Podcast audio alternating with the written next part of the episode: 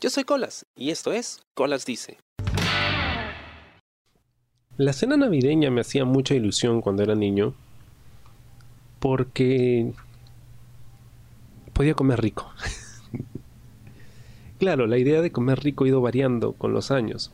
Cuando yo era muy niño, pues mi familia era muy pobre. Entonces, eh, comer rico era pues comer. Eh, quizá un pollito a la brasa, que ahora pues eh, es algo que no puede comer todos los días, ¿no? Es súper accesible. pero a principios de los noventas no tanto. Pero estaba saliendo de una profunda crisis económica, había guerra con el terrorismo, entonces creo que afectó a todos. ¿no? no le estábamos pasando tan bien en términos económicos, pero, pero ahí se iba. Luego, ya cuando pues fui creciendo, ya cerca de los 2000, la cena navideña era pues comer algo un poquito más rico. No había pavo porque pues eh, no, ¿de dónde? Creo que pues el, pavo no nos era esquivo. Y tampoco es que, que se extrañase. Entonces, la cena era pues comer algo un poquito más elaborado, ¿no? De repente un coctelito que se hacía o algo así. Pero era difícil porque uno esperaba la cena todo el puto día y para la hora que ya era tiempo de comer, ya estabas cansado, tenías sueño porque era pasada la medianoche. Esa estúpida tradición de comer después de la medianoche. No tiene ningún sentido. De hecho, renuncié a ella hace muchos años. Pero en aquellos días era así, tenía que esperar hasta la medianoche. Entonces, de repente una ensaladita agridulce, ¿no? Un poco de arroz y un pollito o, algo que hubieran preparado. Y luego pues el chocolate y toda esa vaina. Claro, las previas a la cena navideña eran una tortura porque durante todo el día estaban más preocupados preparando la cena de medianoche que preparando el almuerzo. Entonces, mi almuerzo era sopa ramen, calentado del día anterior, pan que encontraba por ahí. Pasaba hambre todo el puto día. Y para las 12 que ya era hora de comer, moría de hambre, pues ya, ya estaba con sueño. Era... Estaba todo mal, estaba todo mal. Ya en los 2000, cuando estaba en la, universidad, sí, pues ya en la universidad, pues ya nos iba un poquito mejor. Y ya pensábamos pues en, en comer otras cositas, ¿no?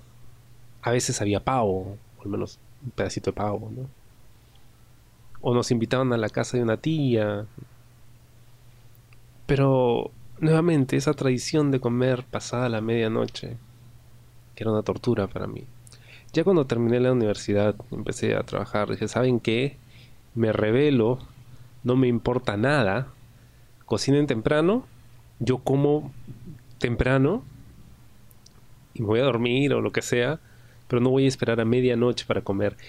Y me di cuenta que no era el único que pensaba así, porque todos teníamos hambre. Entonces, ir dejando detrás la tradición para atender nuestras necesidades creo que fue la mejor decisión de todas. Creo que funciona así en todo aspecto de la sociedad.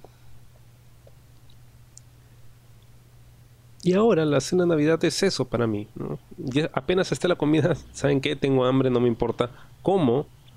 Y como solo. Antes, pues tenía que esperar a todos los demás para poder comer, ¿no? Todos sentados en la mesa. Algo que es muy raro en mi casa, Porque cada quien come a la hora que puede o quiere, porque todos tenemos cosas que hacer. Y ahora me gusta comer solo, porque puedo pensar, estoy disfrutando lo que estoy comiendo, ¿no? tengo que distraerme ni hacer el esfuerzo de prestar atención a la gente que está conmigo, ¿no? fingir que tengo interés en conversar con ellos.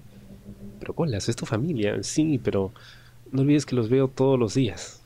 Todos los días, todos los días hablo con ellos. Entonces, el hecho de que haya una comida más bonita en la mesa no quiere decir de que las personas se hayan cambiado, ¿no?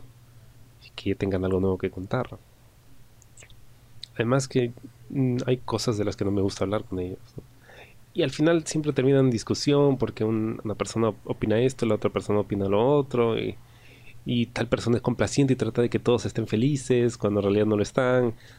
O sea, siento que al menos para esa cena no quiero tener que fingir cosas, que estoy bien o mal, que tengo interés en los demás. No, solo quiero comer. Es mi mindset, solo quiero comer.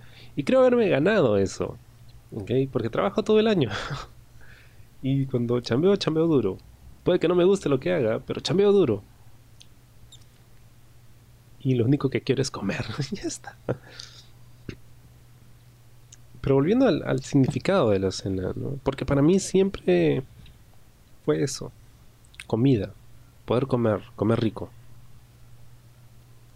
Entiendo que el verdadero significado de una cena navideña está en compartir con la gente que quieres, ¿no? Y estar agradecido. Es, es nuestra versión de Acción de Gracias de los gringos. Pero también siento que no necesito una cena para estar agradecido, ¿no?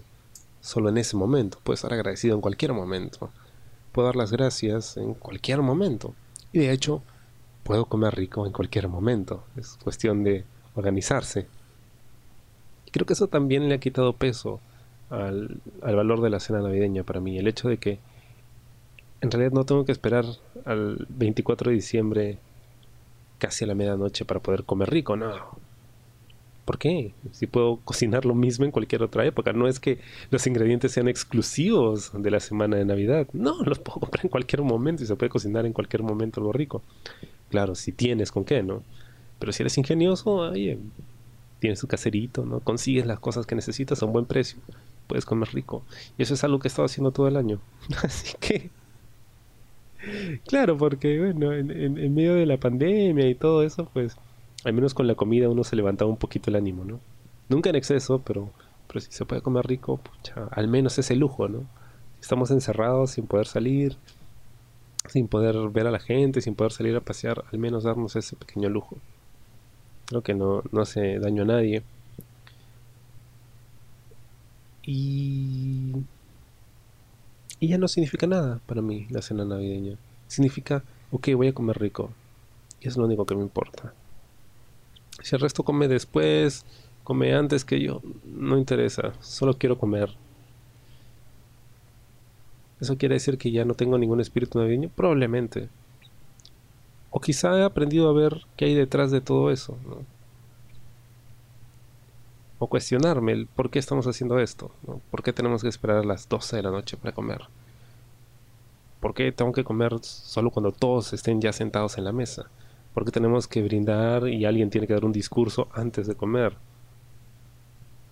Son tradiciones, sí, pero ¿por qué no crear nuestras propias tradiciones?